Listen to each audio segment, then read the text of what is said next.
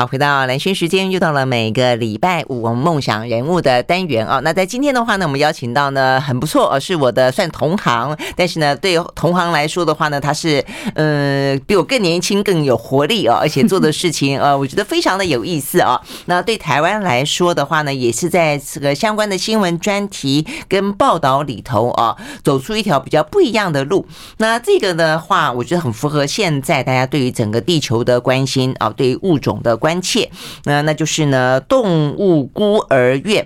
呃，不晓得你是不是在曾经呃是东森的频道里面看过这个节目？那我刚刚跟白欣怡在聊天的时候才知道说，其实呃也是常年下来累积了那么多的故事，否则的话呢，每一年可能做个三五集不等，因为这个节目的制作非常非常的艰辛。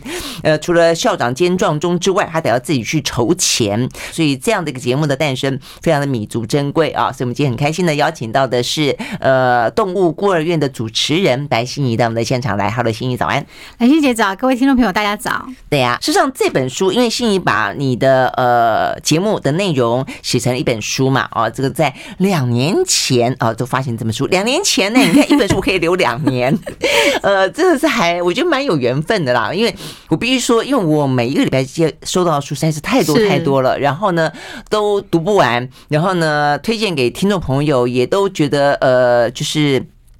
满心欢喜的想把它读完之后再推荐给大家，所以我读不完的书，我觉得还蛮值得，我就把它留下来。太太感动了，对对对，所以 两年前呢就留下欣怡这本书，但是呃，就一直心里面想说，哎，我要访问他，没想到一转眼我真的不晓得两年了耶，那时间过好快。真的，我觉得疫情把那个时间整个都打乱了。没错啊，我觉得我最近还在想这件事情。我觉得疫情这两年过去，那因为通常大家就比较没有在活动哦，更不用说没有去出国，没有比较标示性的。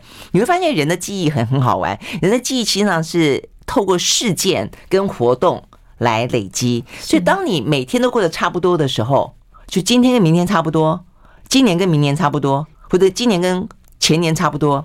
这时间就这样子秀的，然后就过年了，对，就没有记忆点了，你知道吗？嗯，所以你看，两年那么快就过去了。好，但是对于心仪来说，因为有了这个节目，我相信你的每一段时间都很有记忆点吧，嗯、对不对？对，那今年去拍什么动物啦？经历了哪些事情啊，啊、嗯？好，为什么要跟大家聊聊？为什么你会想要去拍拍动物？因为如果说大家熟悉啊这个心仪的节目的话，可能会更熟悉另外一个节目是以拍食物为主的，对不对？一千里台湾。万一千零个故事，对呀、啊、对呀、啊，所以从食物到动物，动物怎么样吸引你开始做这件事情？其实他说要要做动物，大家也觉得很疯狂，因为大家还是喜欢看食物被呃动物被煮成食物的样子，好 残忍啊！呃，可是我觉得在。人生就是在某一个当下的时候，你会觉得好像冥冥中要注定要做一件事情。像我之前也在 TVBS 跑了很长时间的政治，然后做了。我们刚才聊到他来的时候，是我走的时候。嗯，对对对，就是在呃以前跑新闻的时候，也没想到自己会去跑做这些相关的生态的这些报道啦，或者是节目。他真的是那一趟是。呃，浅秋他那时候在，哎、嗯，浅、嗯、秋也在中广主持节目，对，他在六福基金会那时候，他们有赞助南非白犀牛孤儿院。嗯，那时候浅秋就问我说：“哎，你之前有在做文茜世界报，那虽然说你现在都在做一千年故事，但你有没有兴趣去看一看这个孤儿院？”嗯，然后那时候真的是那一趟，所以欣怡现在是比较做是国际国际的事件，对，对，嗯，然后我。那那时候，钱秋就问我说：“有没有意愿再去做一下像这个类似国际的报道？”嗯，那我觉得很吸引我的是，我没有听过说哦，动物有孤儿院，因为你觉得孤儿院应该是没有妈妈的孩子，然后这些动物怎么也会有孤儿院？他说：“你去看了你就知道。”那我那时候的想象是。动物孤儿院应该是动物很快乐的跑来跑去，像小甜甜那样，安东尼在孤儿院那样。后来去看到完全不是这回事，然后去到那边发现那些每个小犀牛的脚都被割掉了。他们入院的仪式，入院的仪式就是要把脚割掉，因为怕他们再长出来之后呢，可能以后也放他们的命运可能会像他们的妈妈一样，出去被猎人打死。嗯，所以他们的入院仪式就是要割脚。哦，这样子，这个对我来讲很冲击。所以每一个看起来都都短短的，短短的都没有脚。其实犀牛割脚不会死啊，就像我们剪指甲也不会怎么样，它的成分就跟我们指甲一样。嗯，但是像盗猎者是把它整个挖掉，用开山刀把它的底座都挖掉，那个就真的就会慢慢的死亡。那个真的好残忍，很残忍。你在里面描述到那真的是一刀先把它的脊椎砍断，然后让它瘫在那里，再把它挖掉。嗯，他还要流血个两天，嗯，所以我觉得到那边之后，发现人类做了这么残忍的事情，嗯，那这些孤儿因为人类做残忍的事情，他们被留在那一边，要先去角，然后没有妈妈，要跟人类的妈妈一起生活。嗯，然后后来在那一次访谈。我跟院长在聊天的时候，就有一头小犀牛从我的背后给我撞过来。嗯嗯，那时候我就觉得说，哇，被犀牛撞的几率可能比被雷打还要低。我就跟浅秋说，我觉得我有使命。浅秋就说，你会想太多了。就被，可是那个我看你在描述，而且我看那个照片，那个小犀牛虽然叫小犀牛，其实 四百公斤巨无霸宝宝就这样撞过来，这撞过来会不会痛？吓到比较大。因为他的脚已经被剪掉了，是不是？就是撞了一下那样子。我觉得惊吓程度比较大，嗯，就觉得呃，犀牛居然撞我。那他为什么会在你们访问的过程当中在那边跑来跑去？所以它是一个什么样的环境？它是一个开放的空间。嗯，那因为这些犀牛宝宝像它才几个月大，所以它还是可以在那边自由的活动啊，它还不会伤害人。那那时候我是在跟院长访谈，可能跟他聊太久了。那每天傍晚院长会带着他，因为他算是在当时收容中心里面最小的宝宝。嗯。院长妈妈都会带着小宝宝傍晚去散步，然后那时候我聊太久了，他有点不耐烦。啊，真的，他就想他希望中断，对他中断说，你不要再跟我妈妈讲话了，讨厌讨厌的阿姨，对阿姨不要再讲了，所以他就朝阿姨的背撞过来这样子。呃，但我看你讲说的院长说他真的很喜欢你，对他说他喜欢你，因为他一我一进去的时候他就开始嚼我的裤子。他就一直在旁边转啊转啊，嚼你的裤子，然后一直磨蹭你啊。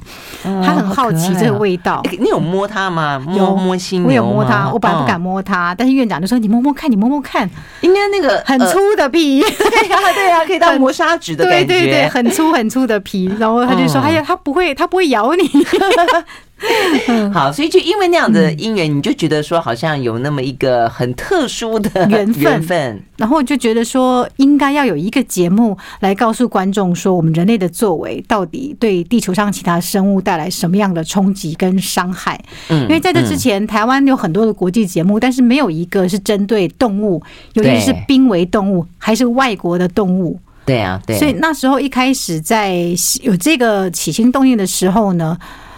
公司的主管也觉得说，因为又不是动物频道，又不是动物星球，那你这样子突然开这个节目会不会很奇怪？嗯嗯。但我觉得说，嗯，相当于一千零一夜也做到了，从二零零九到二零一六也也差不多做了很多年了。但我觉得一个节目做久了之后，你有你的观众群，你有你的口碑，就我那时候觉得说，就需要更多的社会责任。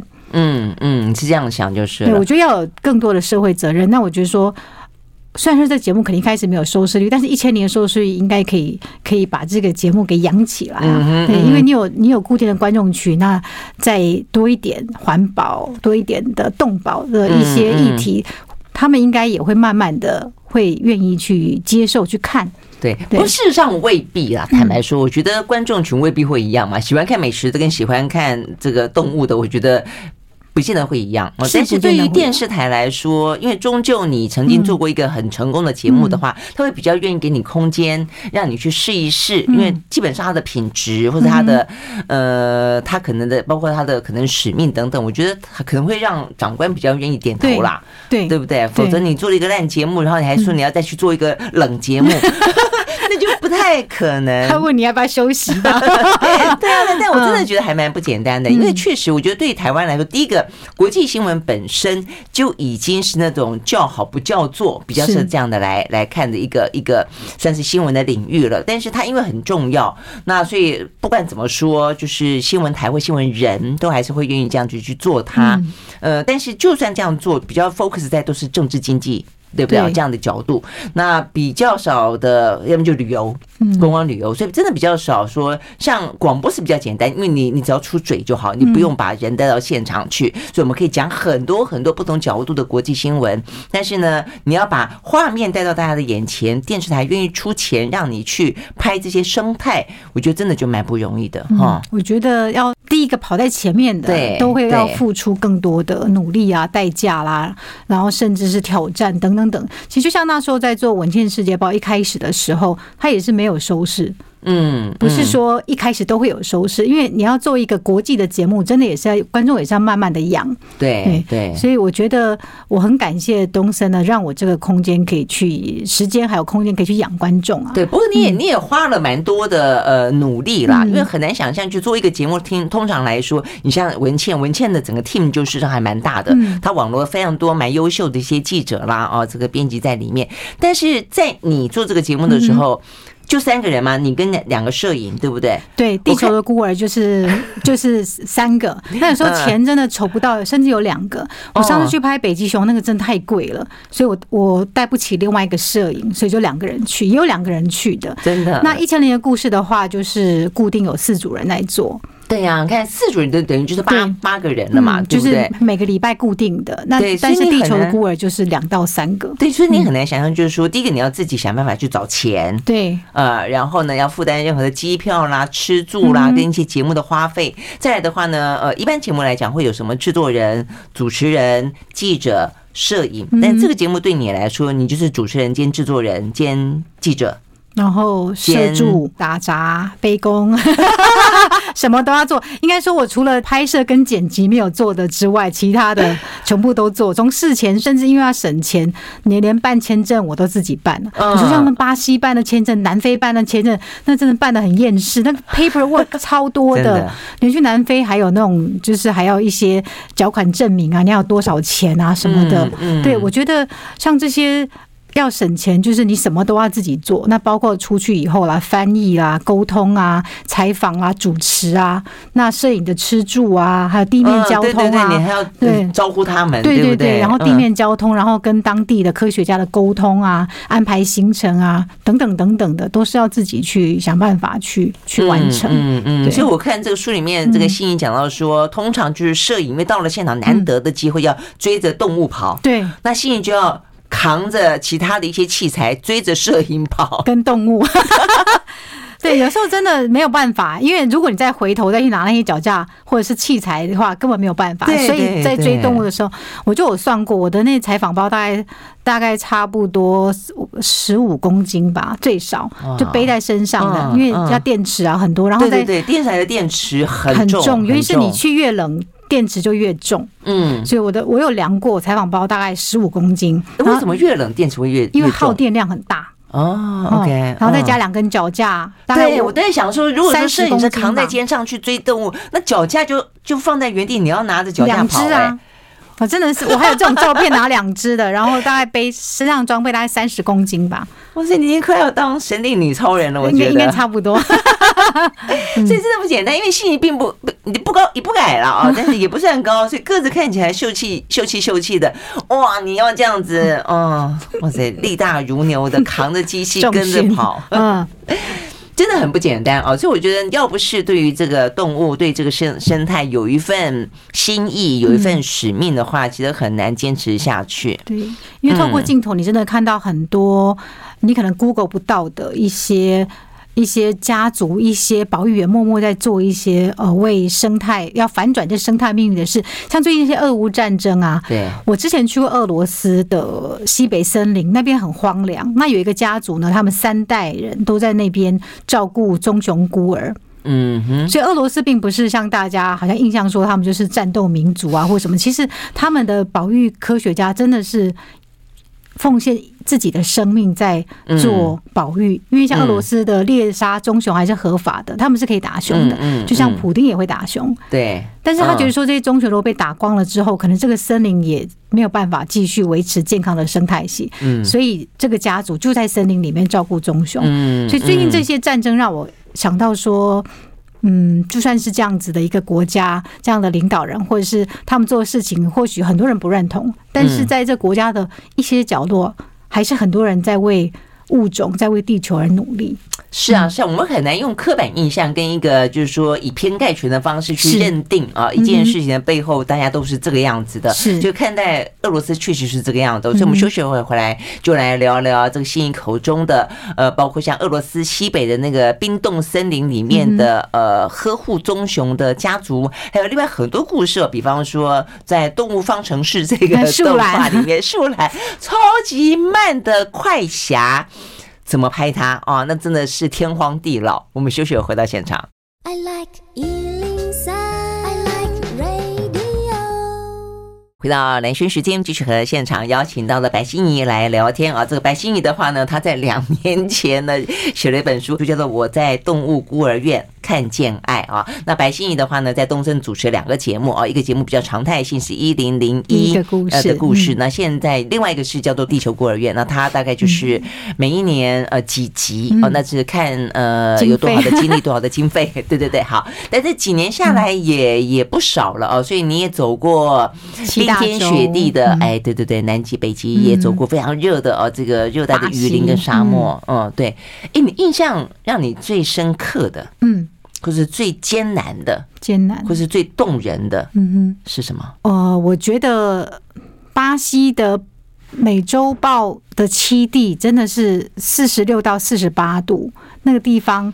嗯，那因为它这个美洲豹是在河的两岸，它的湿地，所以每天早上天亮之前，你就要上船，上小船。那小船是没有任何遮蔽物的。嗯哼，嗯哼，它小船就会在它的支流这边找美洲豹。那每天要曝晒十二个小时。你虽然出发之前就在开始 Google 天气，然后看到说四十八度，有这种地方吗？怎么可能？嗯，对。后来去到那边，真的正中午四十八度。那第一天我跟摄影，我们三个人真是晒到想吐。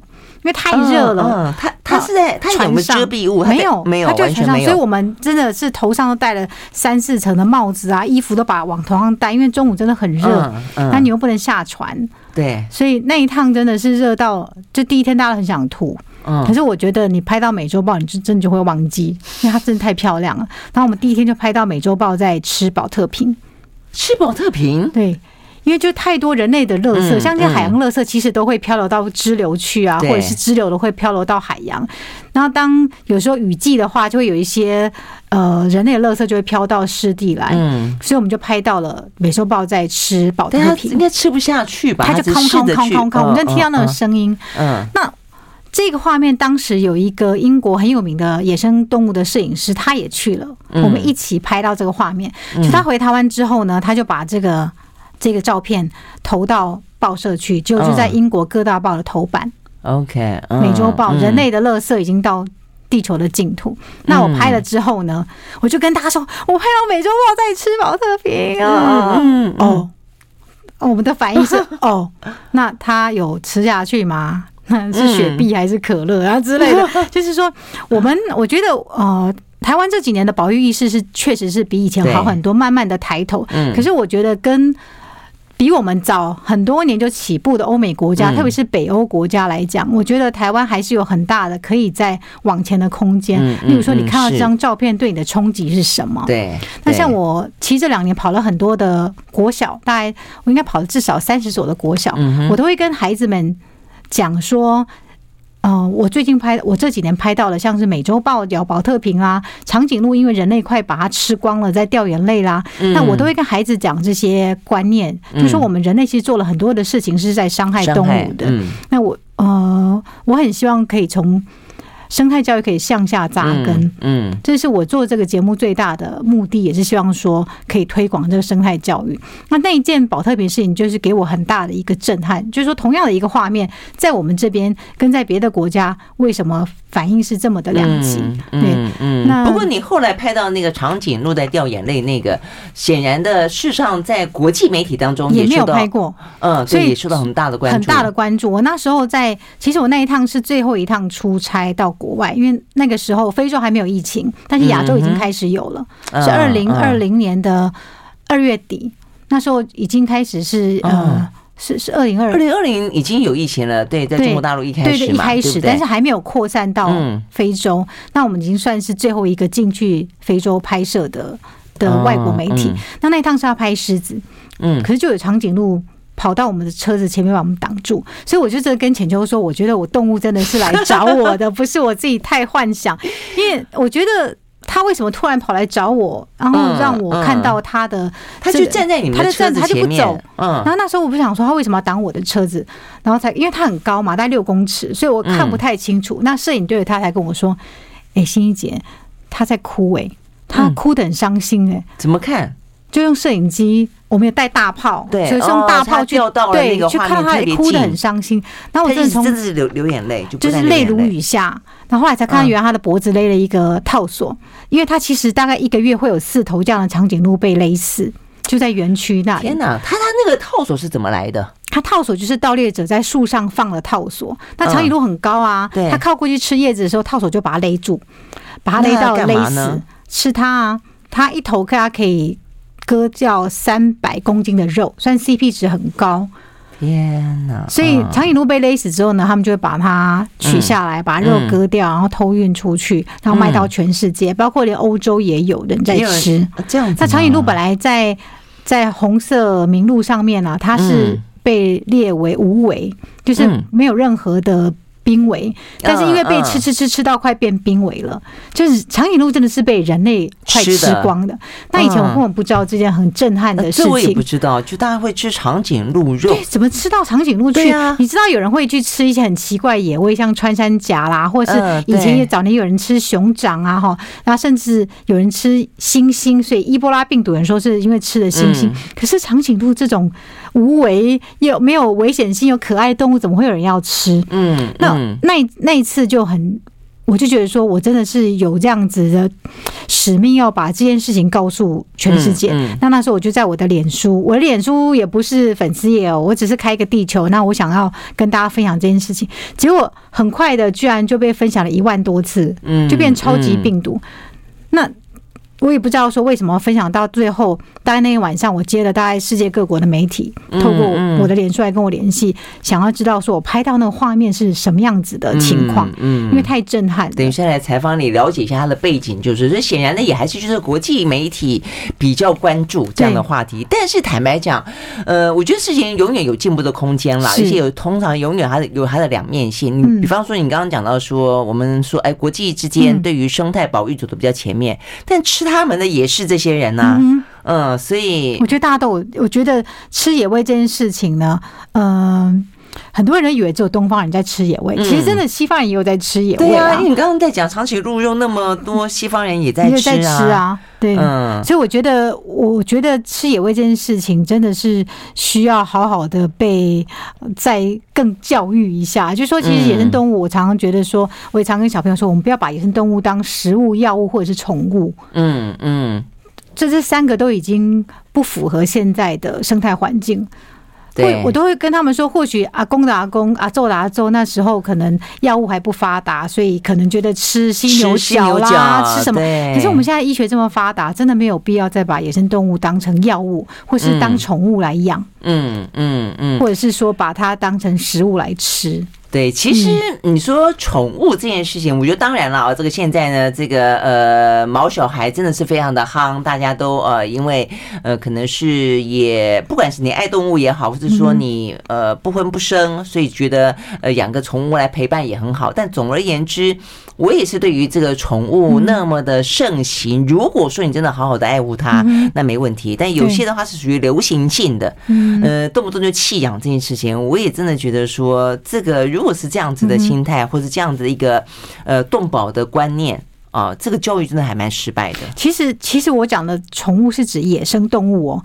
有的人会去养飞鼠，嗯，有的养山羌，就是把这些濒危野生动物，他人偷养石虎。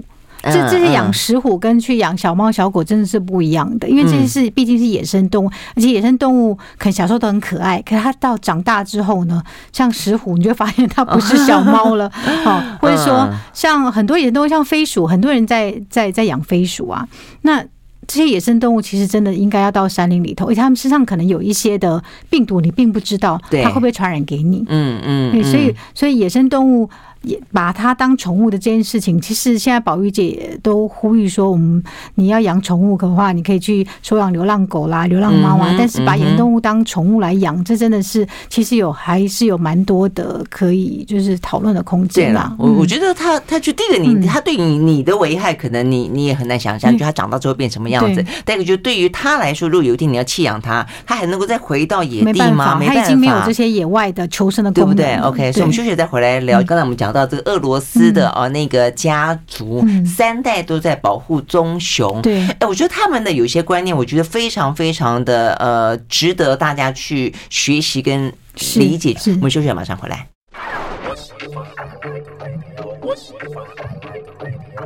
好，回到兰萱时间，继续和现场邀请到的白欣怡来聊她的这本书《我在动物孤儿院里面看见爱》啊。那其实我们都一直很关心，包括我们的节目也是很关心生态、很关心环保、很关心地球的健康啊。那我觉得，嗯，对，我觉得，呃，应该更去就没有任何功利啊。我觉得有些时候你会因为出出自于你喜欢不喜欢你。对它有没有用啊？或者说对我们来说有造成多大的危害，或是怎么样，我们才才能才会去哦关心一个议题。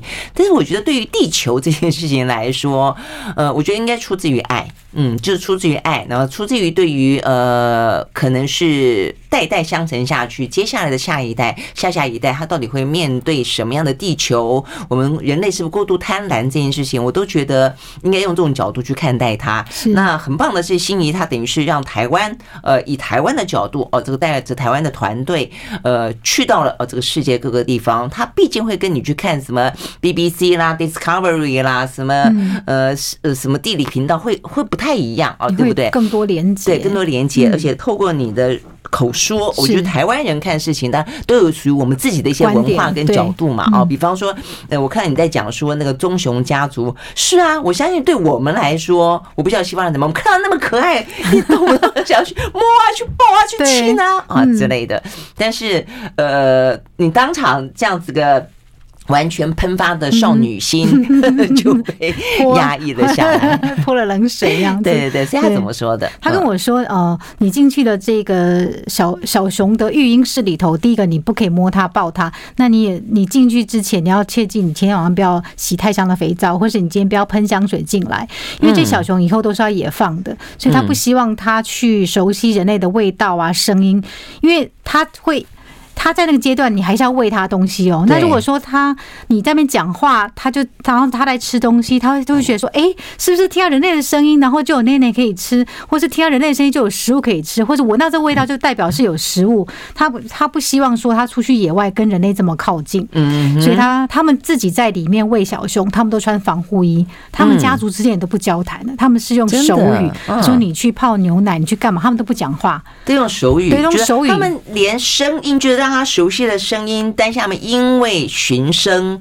去以为找到食物，去找到了，比方说猎人，对，走进了死亡的陷阱之类的。对，他们希望他们就离人远一点，听起来好残，你知道吗？我后来看到这一段，我就想说，所以我觉得在万物的眼中，人类是一个什么样的存在？嗯我我觉得人类算是 是他们的死亡。地球有 对地球有史以来可以影响所有万物的单一物种。我们只要真的是单一物种，就可以去影响所有万物它们的存续。所以我觉得人类对他们存在应该是一个可爱又可怕吧。我觉得可怕的可能居多哎。我真的觉得真的，我我觉得当然近年来越来越好，就越来越多可爱的人，而且他之前虽然不多，但这些人很执着。嗯哦，他们就是很用尽全力。比方说我们刚刚讲到的。一家三代这样传承下来，就是为了去守护这些棕熊。那所以包括呃，这个欣怡访问到的这些所谓地球孤儿院里面的，就很多很多不同的一些物种都有所谓的孤儿院。就一些少数的人用尽一辈子就是守护。对对对，对，真的很难得。真真的，常常很多人觉得说自己一个人的力量很小，可能你没有办法去为生态做什么。但是我采访这些家族，真的是就是从一个人开始做。对呀，一个家族，或者是像这个树懒过于，一个女人，嗯一个女人到了哥斯达黎加去，然后开始去做保育，真的很不可思议。一个人就可以从一个人到点到面，这样把它连成，慢慢慢慢的把这个保护网串起来，然后甚至还有办法去扭转这一个物种在当地的命运。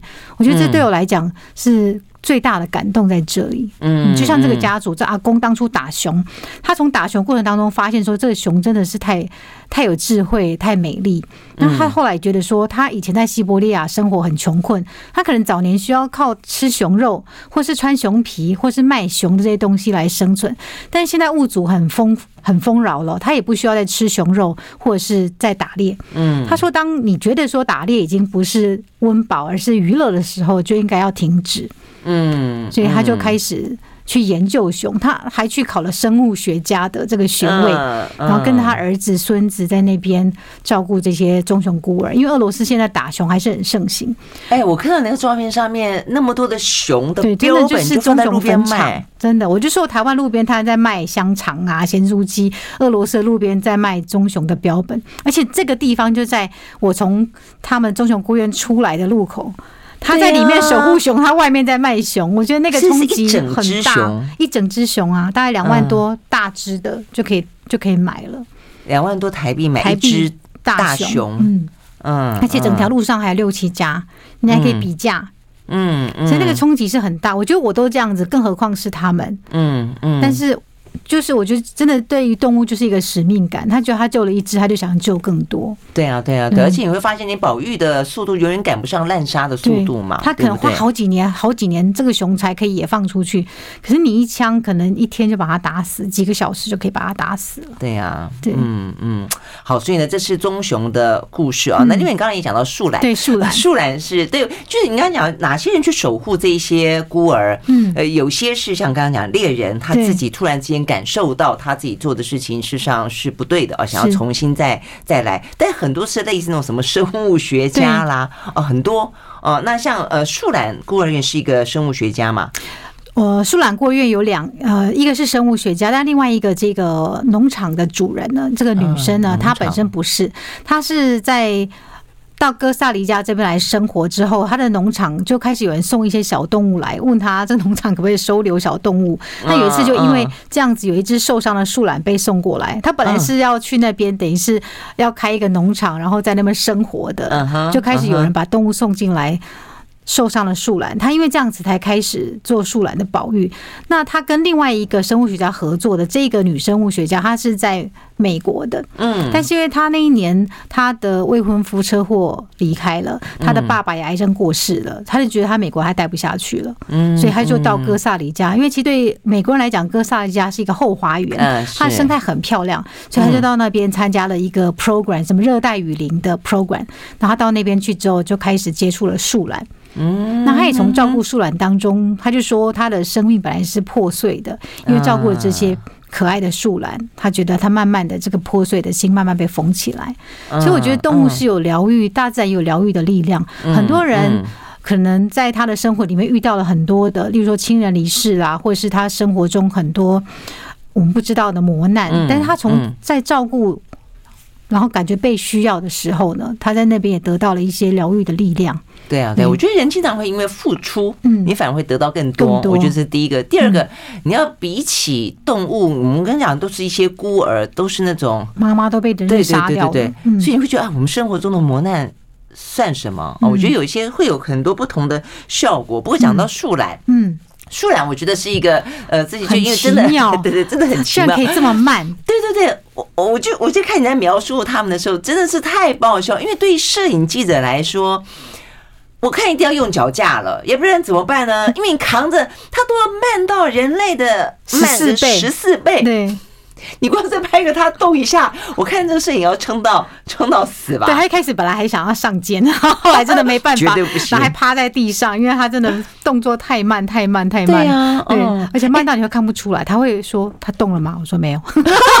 还没，对啊，真的好慢。我看你在描述说，他爬下树也要很慢，而且啊，我觉得这边要请这个欣怡给我们介绍一下树懒这个你觉得很特殊的习性，太好笑了。呃，包括他呃为什么那么慢，包括他他什么时候会下树，他为什么倒挂着，而且中间还有一个人讲到说他为什么树来看人都在笑。因为树懒它对，它太有意思了。因为它为什么一直在笑？是因为它没有肌肉可以换表情，所以它很生气也是这样，它开心也是这样，难过都是笑笑的。那它这么这么慢，不是因为它很懒，是因为它只吃树叶而已。嗯，它叶子的卡路里很低啊。像我们，它一天只要燃烧超过一百四十卡，它可能就有生命危险了。嗯嗯。那它倒挂的方式，为什么不多吃一点呢？我觉得它它千它它已经活了六七千万年都是这样了，它真的就是只能吃这样。就因为它的呃能量低，它只好用很低度的活动来维持它的生命。对，那倒挂着吃的话，可以省力，节省它的力量。它用爪，它用爪子这样抓着，就不会用到肌肉的力量。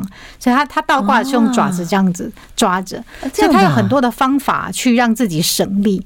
那所以树懒孤儿院的这些保育员就要去教他们，因为他们已经没有妈妈可以教了，对，所以他都要教他们说你要怎么样吃东西啊。所以他会用那个晒衣架挂树叶让他们吃啊。哦，然后跟他说，对，模拟，然后会跟他说，你不能在地上跑来跑去，因为老鹰会把你抓走啊。对，就要去教育他们。那他一个礼拜只能下来一次，这是他的天性，就是要上厕所。那我就问他说，他为什么一定要下来上厕所呢？他在上面直接放下来，对，不是很好吗？他说这个科学家都还没有解答。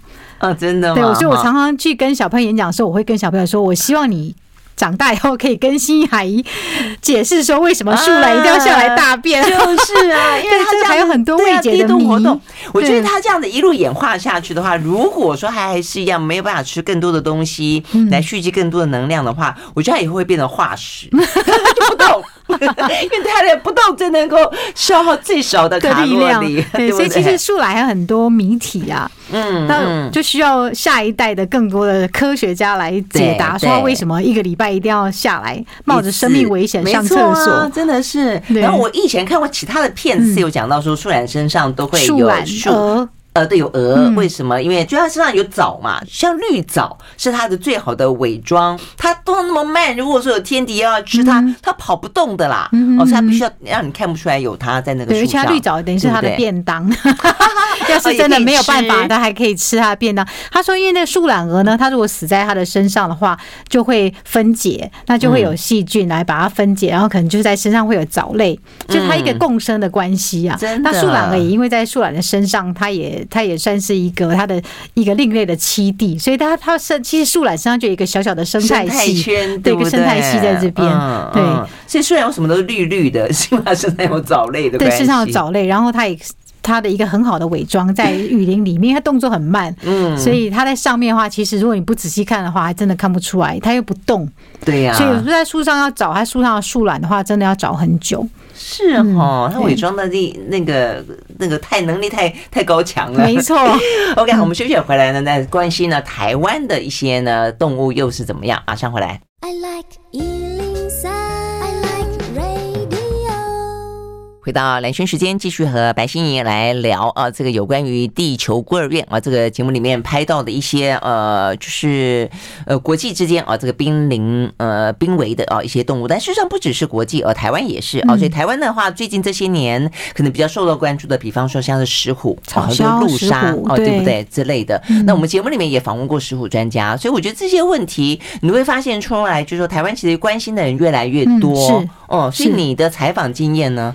哦，像我这几年都专注在台湾的物种，因为你不能再出国采访了，所以我做了很多台湾的濒危物种，包括草鸮、穿山甲，还有还有那个白海豚、石虎、黑熊。那其实我觉得透过这一些呃近距离拍摄，也可以发现到，其实台湾的保育工作已经也做得非常的成熟。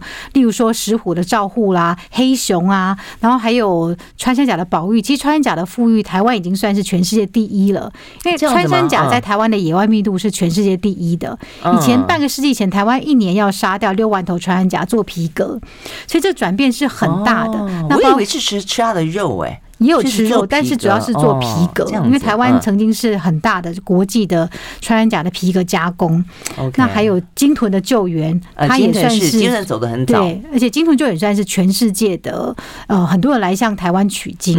那所以透过节目，除了说让观众了解这些濒危物种之外呢，也知道说台湾的其实有很多的科学家、保育员在做生态努力。嗯，那这两年呢，我这个节目呢也获得了很多国际奖项的提名啊，得。讲，那最重要的是，在这些国际大城市播放了台湾的这个纪录片，也让国际人士看到说台湾在保育上面做了多少的努力。那我觉得这也是一个很不错的另类的生态外交，透过生态来做交流。因为确实我的节目呢，像之前我拍过棕熊，我也把棕熊这些保育的经验，我拍摄到的，我也跟。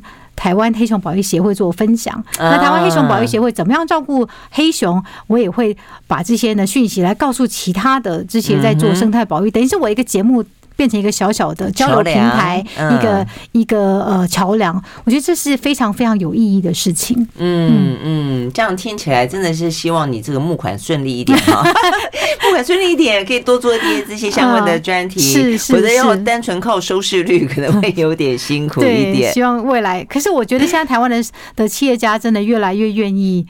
在支持在做生态保育的这纪录片啦、拍摄啦，对啊，对啊，我我相信，而且现在对于企业界来说，我们也才讲到说，现在这种永续的观念啊，这个对于每一个企业来说，都是他们可能在形象上面会加分的嘛。当你讲到一些所谓的社会企业形象的时候，可能永续不只是绿能而已哦，可能对于这些生态的保育会来的更重要。是，对啊，所以我后来看到信在书里面讲到说，他把台湾的黑熊的玩偶，嗯，送给那。那个棕熊爸爸的时候，哎，我就觉得好可爱啊，然后就很开心的把这个放在他的放起来，他的 collection 里头，嗯，对，其实他的 collection 里面，他就是其他的全世界的熊都有，对，现在有台湾的黑熊，超棒，真的超棒的。OK，好，所以希望呢，呃，这个节目啊越做越越顺利，而且希望啊有关于这样的一个生态保育的观念，呃，国内外的交流都越来越棒。非常谢谢你了，谢谢谢谢。各位听众朋友。